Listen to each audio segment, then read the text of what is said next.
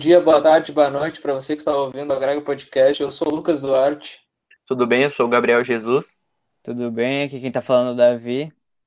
Hoje a nossa convidada é a professora Luciana, Luciana Garcia, professora de português, e hoje nós vamos falar um pouquinho mais sobre essa língua que está presente no nosso dia a dia, né? Pode se apresentar aí, senhora. Olá, tudo bem? Primeiro lugar, quero parabenizar, né, pela iniciativa, esse trabalho, esse projeto incrível de vocês, e eu estou muito honrada de fazer parte, ter sido convidada para falar um pouquinho sobre a nossa língua, né, nossa língua materna, a língua portuguesa. Obrigada pelo convite. Sim, a gente que agradece ter disponibilizado tempo para vir falar com a gente, sim, aqui sobre um assunto tão importante que muitas vezes as pessoas não dão tanta, tanta atenção assim. Uh, Exatamente. Se trata de um assunto muito importante que a gente vai falar hoje, porque todos os assuntos que a gente fala aqui, a língua portuguesa está envolvida, porque é o nosso dia a dia, nosso cotidiano, é tudo que a gente vê, a língua portuguesa está lá. Então a gente achou muito importante destacar esse assunto e trazer aqui para poder falar sobre principalmente como a gente vê a língua portuguesa nos dias atuais. Ótimo, achei muito bom esse, esse tema e que bom que vocês trouxeram, né? É sempre importante colocar em pauta essas questões tão fundamentais, né? Como tu disseste muito bem. A língua está no nosso dia a dia, então é inevitável que se fale, que se escreva, né? E é importante também se aprofundar um pouco mais e saber sobre as regras, sobre a história, sobre as mudanças, enfim, né? Uh, então, pode falar, Lucas. Não, não, só tava concordando mesmo. Ah, tá. Eu não sei se Jesus quer começar falando alguma coisa. Não, é isso mesmo que vocês falaram. A gente vai tratar da língua portuguesa, que uh, a gente costuma não dar tanta bola, né, na hora de aprender, porque é uma coisa que a gente já sabe falar, acha que já sabe tudo, mas sempre tem muito a aprender, né? E quanto mais tu sabe, mais tu consegue te expressar e mostrar para as pessoas a tua ideia, né? Então é sempre importante aprender. Uh, então, acho que a gente pode começar falando uh, sobre um pouco do começo, assim, porque a língua portuguesa, ela, logicamente, trouxeram para cá essa língua. Uh, e desde lá, já agora fazem seus 500 e poucos anos, desde o descobrimento do Brasil, uhum. uh, a gente pode ver uma diferença enorme, principalmente comparando o Brasil com Portugal, essa diferença da língua portuguesa. Uh, quer falar um pouco sobre, sobre isso, principalmente dessa mudança tão grande que veio desde, já faz bastante tempo, obviamente, mas uhum. são mudanças que às vezes conversando um brasileiro com português, tu não consegue nem entender direito algumas palavras, coisas que mudaram muito. Então, eu queria saber um pouco da senhora como que ela pensa assim que ocorreram essas mudanças, como que houveram essas uhum. diferenças entre a linguagem aqui do Brasil, como a de Portugal ou até de outros lugares que falam português.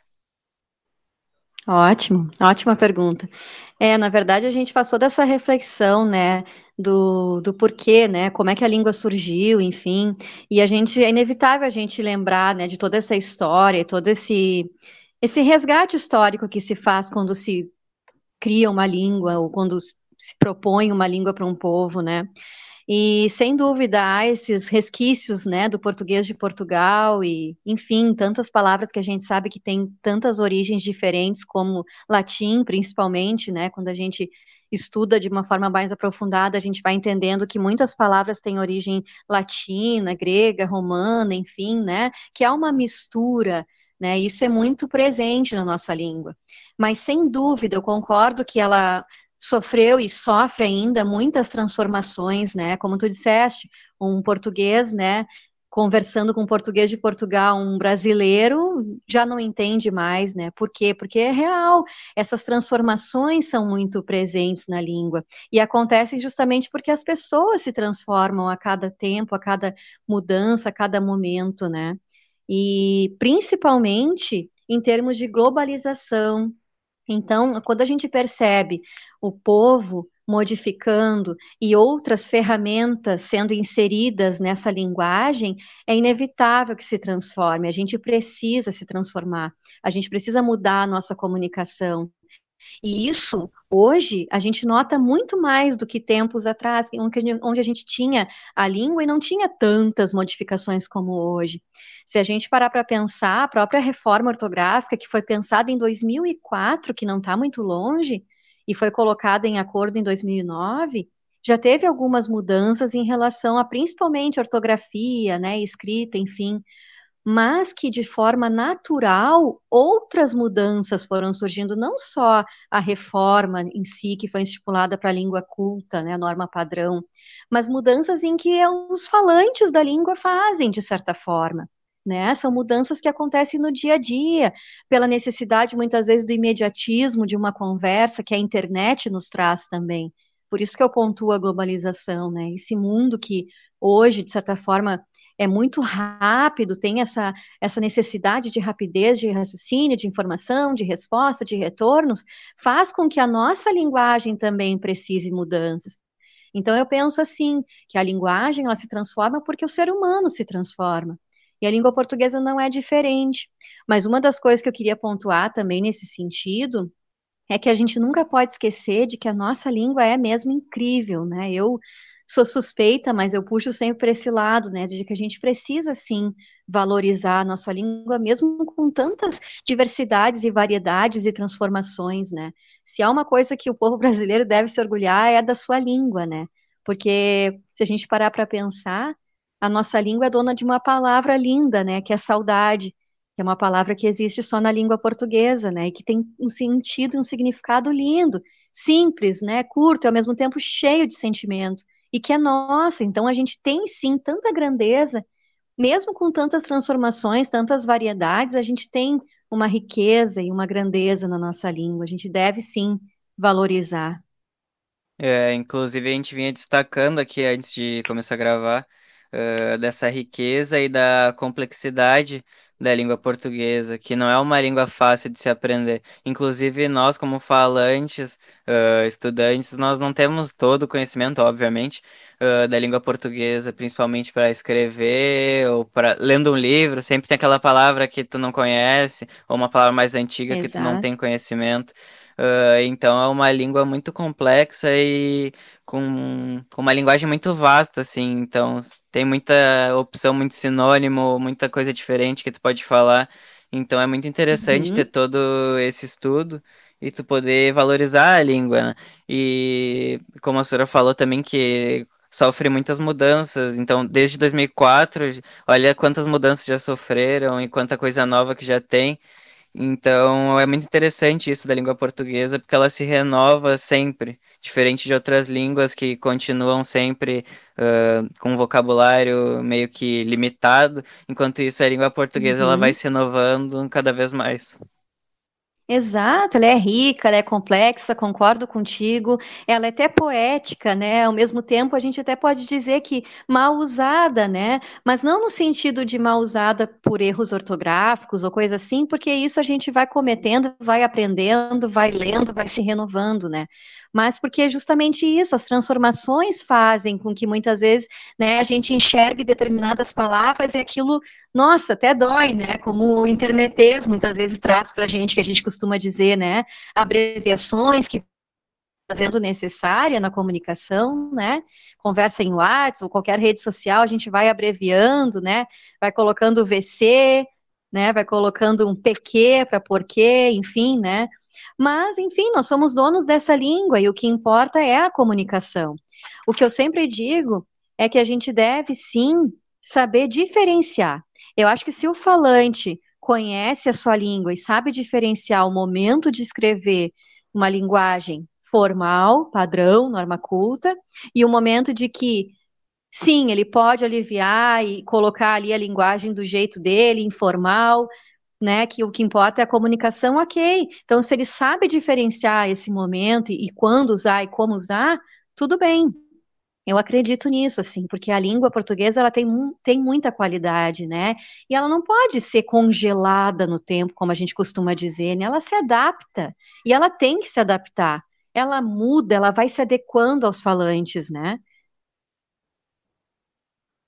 A senhora falou essa questão do, da globalização que o Brasil e Portugal precisaram, né, para chegar hoje como é que está a língua. Uh, e é muito interessante falar da questão da reforma ortográfica, né, que além de ter uhum. algumas mudanças na escrita, e, a, por exemplo, a trema deixou de existir, a gente também teve uhum. o acréscimo de algumas letras, né, para mostrar uhum. que que a língua portuguesa está pronta para novas palavras, né? Por exemplo, quilômetro, quilograma, hum. watts, a gente não conseguia escrever antes porque não tinha o K, o W, o Y na nossa nosso alfabeto, né? É muito interessante a forma que eles usam a língua para atualizar um país, né? E a linguagem dele. Exato. Exatamente, Gabriel, é isso aí. E na verdade, como eu disse, né, ela entrou em vigor em 2009, com ali uma série de mudanças que a gente vai vendo desde acentuação até ortografia, né? E vai entendendo que sim, se adapta, é o próprio alfabeto, como tu disseste muito bem, né? Incluindo ali letras fundamentais que eu até já associaria ao estrangeirismo, né? Então, colocar dentro do nosso alfabeto, né, o Y, o K, o W, enfim, fazem realmente os falantes da língua enxergarem o quão globalizada ela está, né? A gente precisa sim entender que cada vez mais a gente vai inserindo palavras, né, dentro da língua portuguesa e que precisam uh, ser ditas, serem faladas, a todo tempo.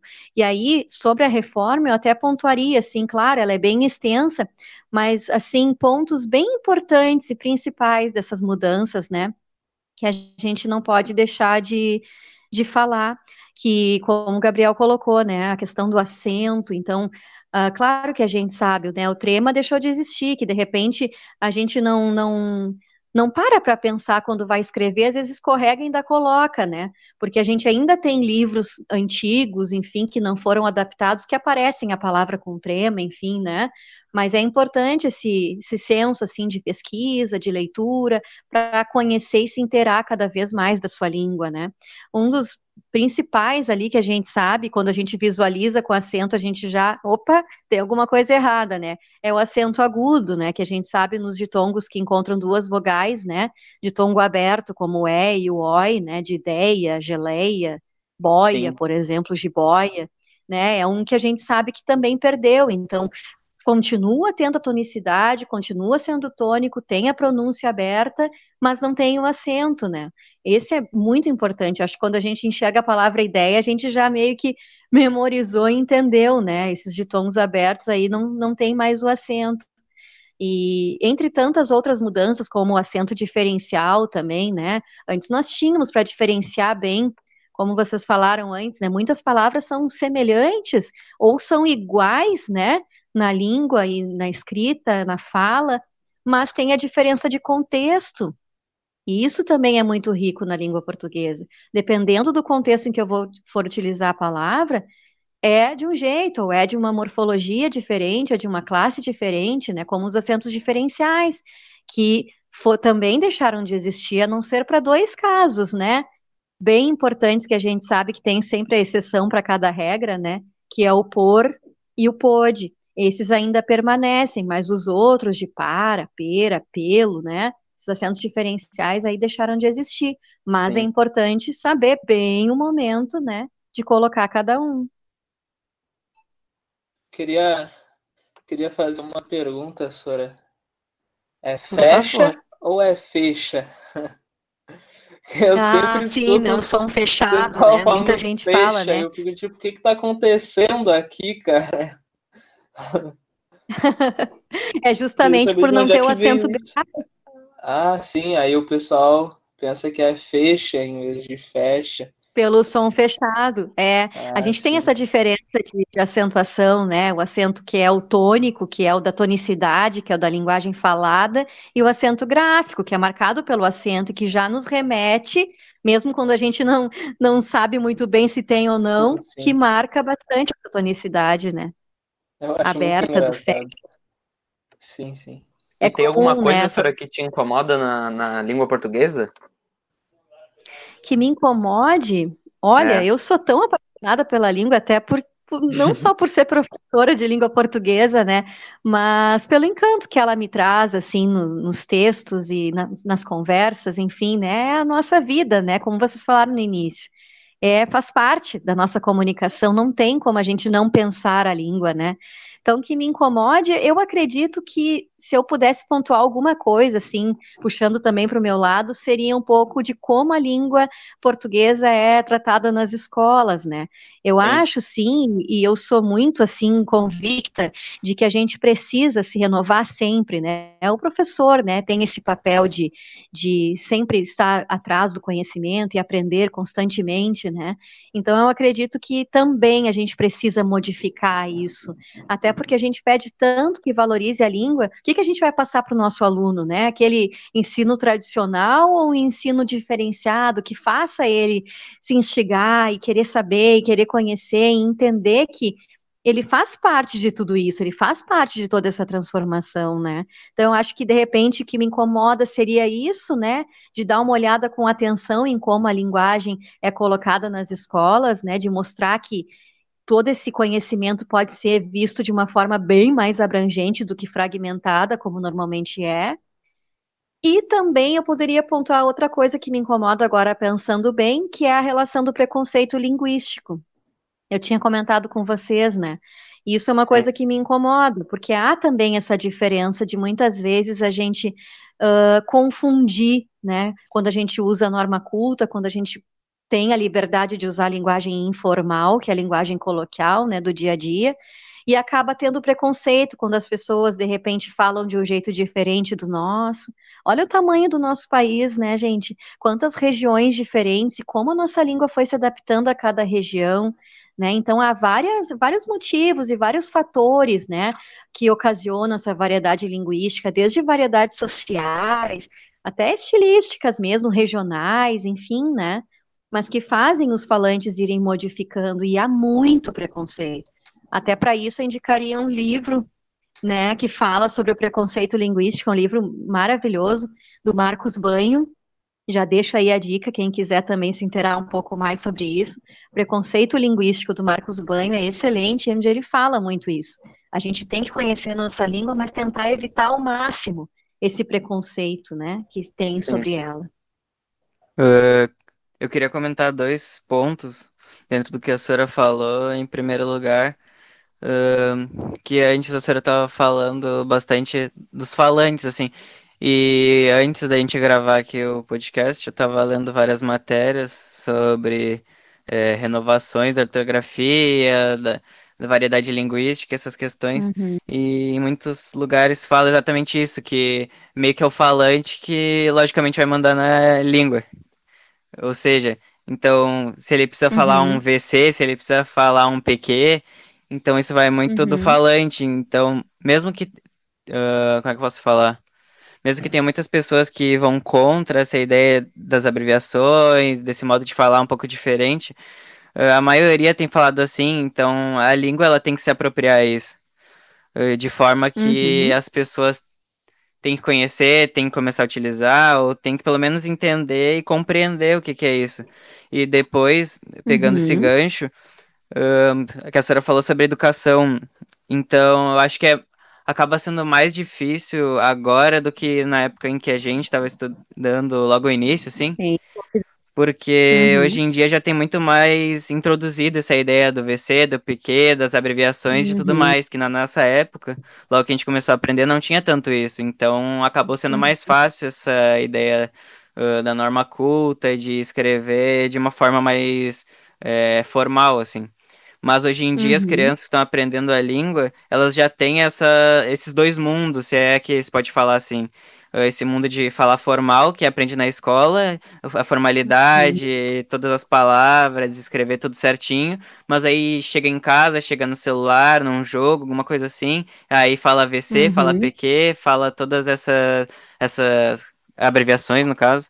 Então, eu acho que acaba ficando mais difícil dela entender por viver nesses dois mundos, como gente tinha dito antes. Não sei o que vocês pensam sobre isso. Sem eu, dúvida, Davi, concordo plenamente, é isso mesmo, né? Eu, particularmente, tem frases que eu vejo escrevendo no WhatsApp, eu escrevo, sei lá, umas quatro, cinco letras e deu uma frase inteira por causa das abreviações. E é, e é muito engraçado, porque são tantas que a, que a gente, por exemplo, esses dias eu aprendi uma que é uma, uma abreviação de linguagem formal que era, como é que era? Acho que era PRPT, que é papo reto. Os caras falando, tipo, juntam uhum. duas palavras separadas e botam em uma abreviação só. E eu, nossa, a gente vai evoluir mais na linguagem formal do é. que na é. formal daqui a pouco. É verdade, e é uma grande questão, né? Primeiro, eu concordo plenamente com essa ideia de que o falante precisa compreender sua língua, isso sem dúvida, cada vez mais, né? É preciso.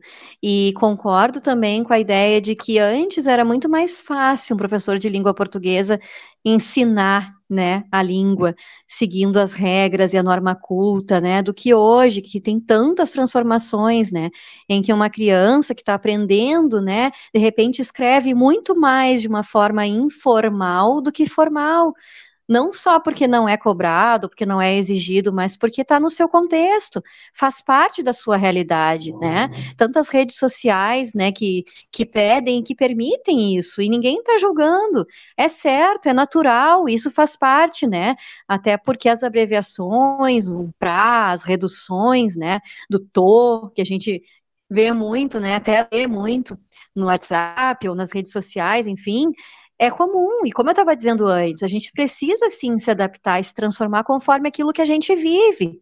E hoje o imediatismo está muito presente. Então ninguém vai sair de repente escrevendo textos, né, com com mesóclise, próclise, como a gente falava hoje, né?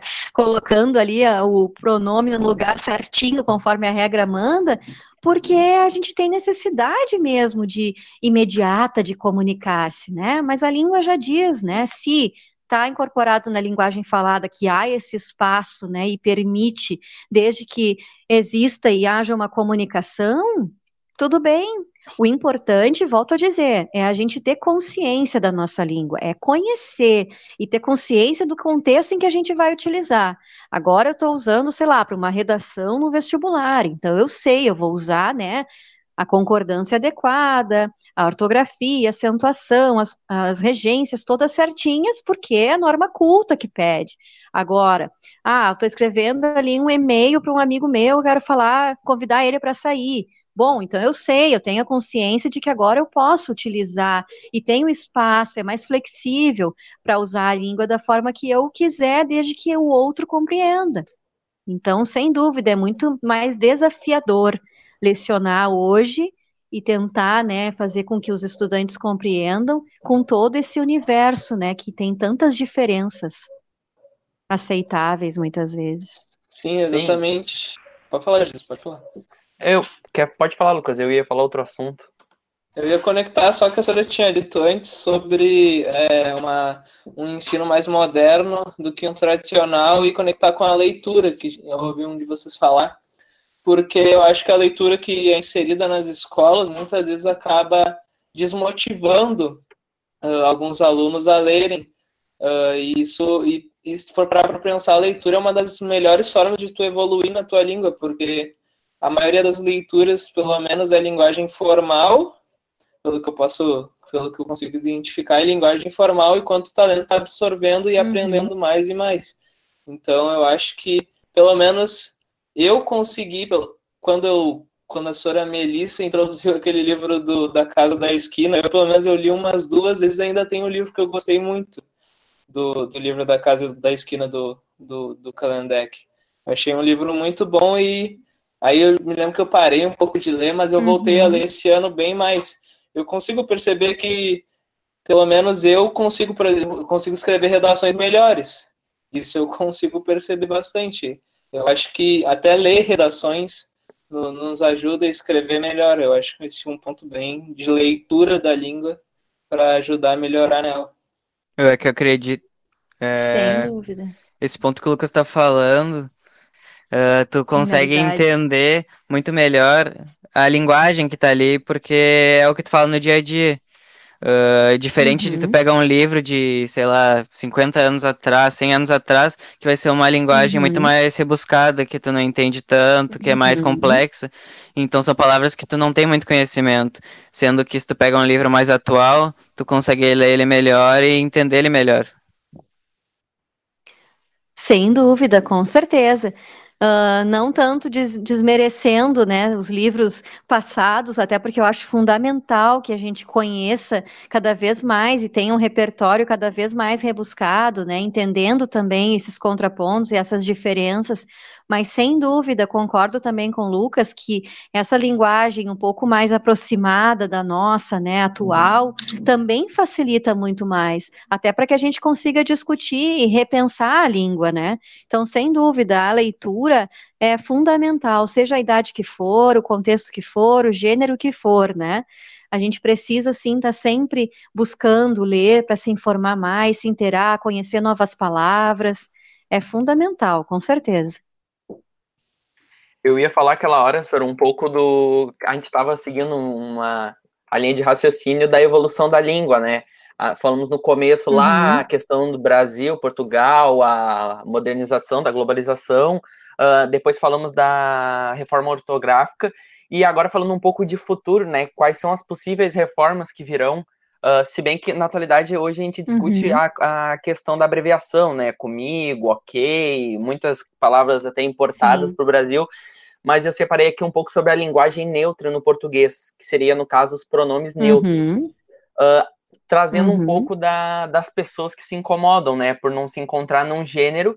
Aí, no caso, tu tiraria o gênero dos pronomes. Uh, ele, ela, seu, sua, não existiria mais, né? Tu trataria no começo uh, trazer a ideia de colocar o X no lugar do E e do A para não trazer um sexo, porém as pessoas com um problema de visão não iam conseguir ouvir muito bem. Uh, e então eles trocaram, uhum. no caso, para colocar o E. Então, uh, às vezes, um, por exemplo, um, minha ficaria minhe, ou um ele ficaria elu. Então é uma questão meio duvidosa, né? Porque não é normal para gente trocar assim do nada, né? É, sem dúvida é uma questão bem discutida, né? Claro que a gente, qualquer reforma que for fazer, e é sempre muito demorado, é muito estudado, é muito pensado em N possibilidades, né? Ainda mais mudanças assim tão bruscas, né? Em que realmente chocariam, né, os falantes. Claro que se a gente for parar para pensar, quando começou a última reforma foi em 2004, né? Só foi entrar em vigor em 2009. Então é, é um estudo. E antes de 2004 já pensava-se nisso. Então, uh, é, e, normalmente essas reformas vêm aos poucos, né, com determinadas, determinados pontos em que discute-se, por exemplo, vantagens e desvantagens da reforma. Então, é, é, muito pensado, é muito planejado, assim como essa última que nós tivemos, que entrou em vigor em 2009, que nós já falamos, foi pensado esse sentido de quais seriam os ganhos, né? Quais seriam os contrapontos, enfim, e foi todo um estudo feito em cima disso, né? Ainda mais pensando que qualquer reforma que aconteça dentro da linguagem formal da norma culta, há muitas mudanças que entram, né? Como por exemplo, as adaptações de livros. Quantos livros não têm que ser readaptados, reeditados, né, reajustados, para sim poder uh, entrar, né, de acordo com a, a no, nova ortografia, né? Então, claro que eu imagino, assim, como estudante eterna da língua e professora, né, que sem dúvida outras reformas ainda virão, isso é inevitável, a gente precisa estar tá sempre se atualizando, se renovando, e eu sou completamente a favor, eu acho mesmo que a gente precisa se adaptar e cada vez mais próximo da nossa linguagem também falada, né, coloquial, mas com muita cautela, eu acho que isso vai pesar bastante, né? Mudanças bruscas, assim como essa que tu citaste, de grandes diferenças, principalmente nos pronomes, né? Em que a gente realmente utiliza e utiliza muito, muitas vezes para substituir ou referir-se a um sujeito, a um substantivo que foi falado, né? Para não haver repetições, ele precisa ser colocado de uma forma correta para o entendimento. E antigamente a gente tratava muito a questão do de como a, a, língua é atualizada, né? Ah, por exemplo, a, a própria época de 2009, quando as pessoas estavam tratando a reforma ortográfica, ela era muito muito colocada no meio da política, né? As pessoas avaliavam a política, como que a política traria essa mudança. E hoje em dia a gente tem internet, né? Tu consegue, as pessoas se juntam, Exato. vamos lá, vamos mudar, vamos atualizar e acontece, hum. né? Coisa que Exatamente. a gente não via tempo atrás, né? É um movimento muito maior e muito mais rápido do que antigamente, sem dúvida. A gente tem muito esse retorno, tanto para aspectos positivos quanto negativos, e muito rápido. E essa ajuda, essa manifestação toda de um interesse maior por uma reforma acontece muito mais rápido hoje do que antigamente, sem dúvida até pela redução de custos, muitas vezes, né, como ponto positivo, por exemplo, de uma reforma, redução de custos na produção, na adaptação de livros, facilitação da aprendizagem, né, principalmente como tu comentaste, né, dos estrangeiros que se adaptariam melhor, é mais fácil de entender, enfim, N possibilidades, né. E quanto mais é. atualizada a nossa língua, mais inclusiva ela é, né? As pessoas que acabam rejeitando o português. Não, e atualmente eu consigo ver, até na própria internet, a quantidade de pessoas querendo aprender a falar português, assim, acompanhava algum uhum. uh, estrangeiro, um youtuber, um influencer, e ele, ah, esse ano eu vou tirar para aprender português. E é bem legal, né? Ver como a nossa língua tá trazendo uma atenção para fora do mundo. Isso, e a gente não pode deixar de dizer que é, não é fácil, a gente sabe, tem consciência que não é. Ainda mais quem conhece outras línguas e vai percebendo isso, que a nossa não é tão simples assim, é, uma, é considerada uma das mais difíceis de aprender para quem quer conhecer, né? Enfim, isso a gente não pode deixar de dizer, mas sem dúvida a gente precisa sim valorizar e, e isso realmente está acontecendo. Há um interesse maior, né?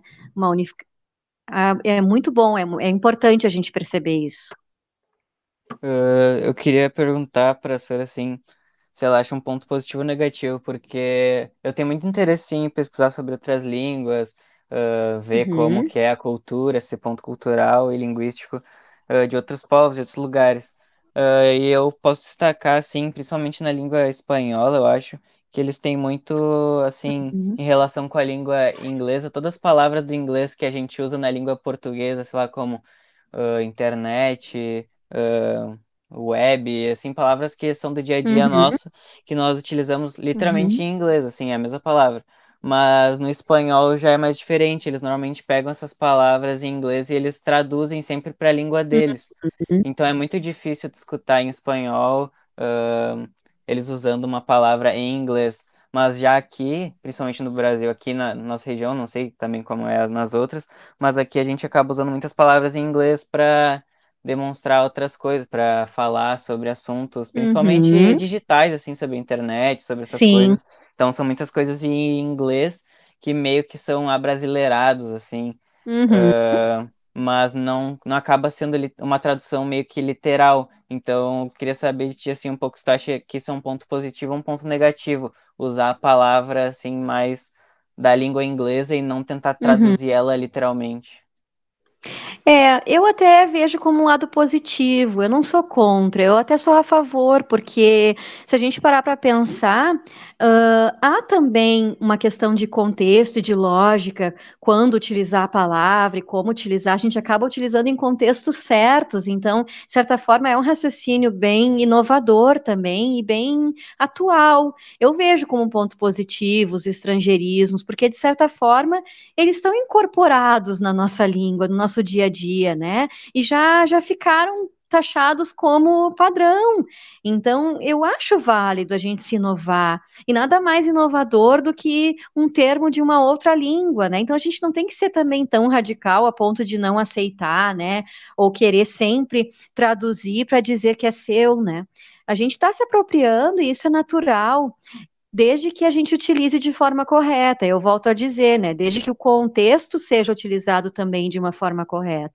Eu acho que se tem toda um, uma lógica coerente, não tem por que não. Eu acho válido. Outro ponto bem importante também que eu pensava sobre isso é essa relação de quantas palavras a gente tem uh, iguais ou semelhantes no som ou na escrita, como eu dizia antes, né? E a gente também tem que saber, assim como os estrangeirismos, colocar no contexto certo, né? Até mesmo a pontuação, né, que a gente não comentou, mas que dependendo do lugar que está, muda completamente o sentido. Então, um, um, ponto bem importante, falando sobre a língua de uma forma geral, é conhecê-la. Conhecer o momento em que eu estou utilizando, conhecer o contexto, independente da palavra que for, olhar para o todo. A gente sempre tem que ter essa atenção, né, de ler a frase toda, o contexto em que ela está inserida, a palavra, porque muitas vezes muda até a classe gramatical, né? Ela pode ser substantivada, ela pode ser transformada em verbo, dependendo do contexto. Então, isso também vale para outras palavras, não só para o estrangeirismo, assim, que eu acho importante colocar. Eu pego principalmente assim, a gente, pelo menos nós três aqui, que a gente é muito inserido nesse mundo de jogos e tal, e vem muito conteúdo, uhum. logicamente, em inglês, essas coisas, e muitos termos acabam sendo traduzidos. Uh, até o Jesus estava uhum. comentando aqui uh, no grupo que a gente tem que, por exemplo, como a gente chama de mouse, uh, o português uhum. lá de Portugal chama de rato. É até meio engraçado uhum. pensar assim, que eles chamam uhum. de rato. Mas é uma coisa que nunca passaria na nossa cabeça é chamar de rato, mas querendo ou não, a tradução é essa. Então fica muito essa questão da diferença Sim. linguística entre entre os dois lugares. Exato, exato. Até porque lá já se estipulou que é isso, e para nós também já é convencional, é padrão. Então, eu acho super natural que a gente incorpore esses termos e não traduza, porque senão nem teria tão sentido de uma forma literal, como tu disseste a questão do mouse, né? Ótimo exemplo. Não teria tanto sentido, porque já se tem isso incorporado, né? Como mouse, assim como outras tantas palavras que a gente utiliza, né? Então, eu acho válido, acho que é importante, principalmente quando a gente vai colocar a questão dos jogos, como tu disseste, né? Algumas palavras que crianças hoje estão aprendendo de repente muito mais o inglês dentro da, do seu, da sua língua portuguesa, porque tem essas palavras incorporadas em jogos ou na internet, como meu filho esses dias foi jogar. Ah, mãe, vou apertar o play. E eu fiquei pensando é. nisso, né? Poxa, de repente ele não aprendeu isso na escola, mas está aprendendo por questões do dia a dia que já estão práticas para eles ali, está incorporado nas ações, né?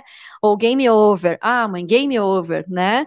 Uhum. Quem diria? Então eu acho Sim. muito válido, porque é conhecimento e a gente tem que estar tá sempre aberto a conhecer, né? Queria falar que o Davi citou ali é, a língua espanhola, né? Aqui para baixo a gente tem, nas cidades mais para baixo ali com a fronteira com o Uruguai, a gente tem o portunhol, né? Que é uhum o nosso português misturado com o espanhol deles. E eu acho muito interessante essa mistura de línguas, porque, hum. querendo ou não, eles acabam meio que aprendendo a se comunicar, sabe? Eles não falam fluentemente uma língua do outro, mas eles falam de uma maneira que eles consigam entender. Esse é um ponto muito, muito importante. Uhum. Eu não sei como, tipo, tipo, claro que a origem se deu por conta das circunstâncias deles estar hum. Ali um do lado do outro, mas eu não sei qual foi o momento em que eles chegaram a esse ponto de ser reconhecidos como portunhol. É, eu não. O que, que é, se, se, unific...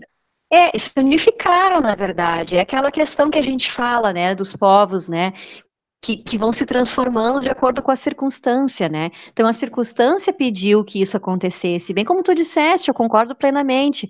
Eu acredito que essa comunicação existindo, tudo vale, né? O interesse é realmente a comunicação, seja ela falada ou escrita.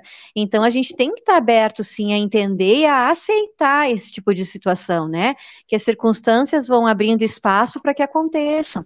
E assim as línguas vão se transformando. Sim, exatamente. E o Brasil é muito grande, né? A gente vê, por exemplo, hum. o contraste muito grande, muito grande entre a gente e o Nordeste, por exemplo. Que alguns falam Sim. que a gente fala cantado, ou eles puxam hum. algumas partes da frase, né? Uh, a gente não tem, no caso, muitos dialetos, né? Que nem, por exemplo, na África, que são uhum. línguas muito diferentes dentro de um próprio país. Aqui a gente Exato. tem mais a regionalização da língua, com um sotaque, uma puxada, às vezes até uma palavra, né, com sentidos diferentes. Exatamente, Gabriel, é isso aí. E o Brasil, como a gente estava falando antes, é um país gigante com diversas culturas diferentes. Não, a gente não está nem falando só da língua, né? Mas com muitas culturas que fazem com que essas palavras fiquem mais de acordo para determinadas regiões e principalmente os sotaques, né? E sem dúvida a gente não pode esquecer disso. E é o que a gente falava no início das variedades, né? Que acontecem por N fatores, né? Ou até mesmo não só de região, mas até mesmo em pequenos grupos, né? Ah, os surfistas falam de um jeito, né? Enfim, Sim. as meninas têm a linguagem das meninas. Enfim, de, cada fator tem um porquê, né? Dessa língua ir se transformando, ir modificando, né? E, e por isso a gente tem que aceitar e entender. Como eu disse antes, a questão do preconceito, né? Acho que a gente não pode ter esse preconceito, mas que é diferente, é, isso é fato.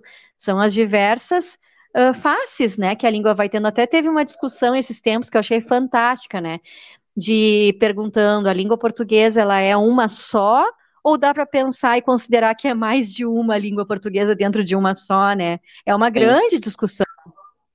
E é isso mesmo, porque se a gente parar para pensar, tem tantas outras línguas dentro de uma só, né?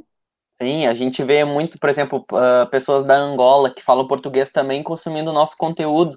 E a gente uhum. vê que é uhum. bem mais parecido do que o português de Portugal com o nosso, né? É uhum. uma regionalização muito grande e o português é muito grande, né? Espalhado por vários lugares do mundo.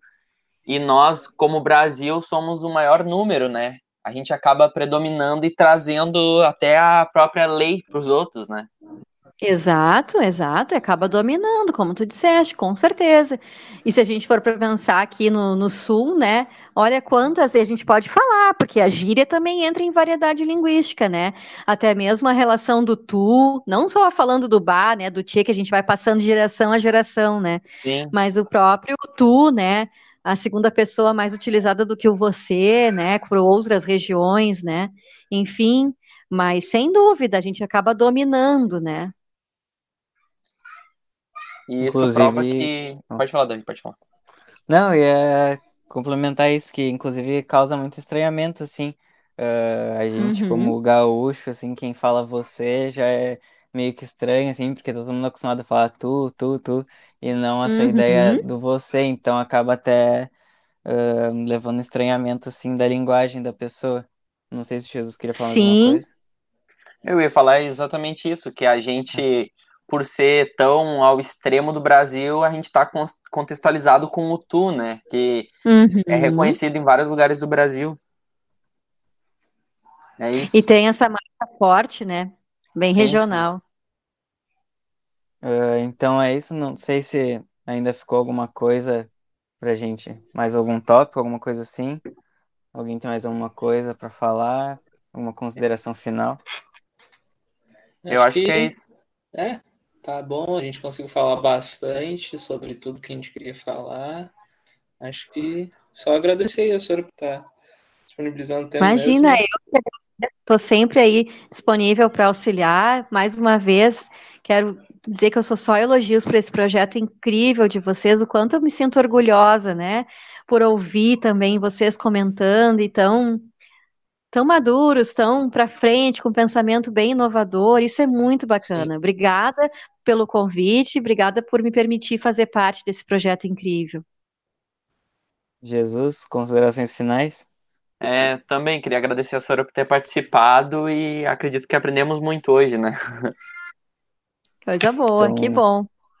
Então é isso. Eu também queria agradecer a senhora pela disponibilidade uh, por, essa, por, essa, conversa incrível, um assunto tão importante para a gente.